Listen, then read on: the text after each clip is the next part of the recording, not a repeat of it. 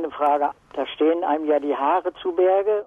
Mit den Haaren zu Berge, das ist relativ gut zu erklären. Denken Sie mal daran, wenn Ihnen jemand überraschend zum Beispiel, wenn Sie äh, am Strand liegen, über den Rücken streicht, dann stellen sich Ihre Härchen auf den Armen auf.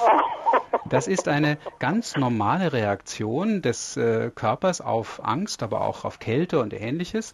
Und diese Schreckreaktion, ja. die kennen Sie ja auch von Tieren. Also, dass äh, ja, man die Katze ja auch nicht gegen den Strich bürsten soll oder dass sich die Haare aufstellen bei Tieren, wenn ja. sie wütend sind oder gereizt sind. Und wenn jemand die Haare zu Berge stehen, dann ist wirklich diese körperliche Reaktion damit gemeint. Das muss nicht immer aggressiv sein. Genau, das ist das Schöne dabei. Man kann Redensarten sehr gut der äh, Situation anpassen. Also je nachdem, wo man sie verwendet, so, ja, werden ja, sie auch im Zusammenhang sehr gut verstanden. Das ist wirklich wunderbar. Sie können also manchmal fünf, sechs, sieben verschiedene Nuancen der Bedeutung je nach äh, einsetzen. Situation. Genau, je nach Situation.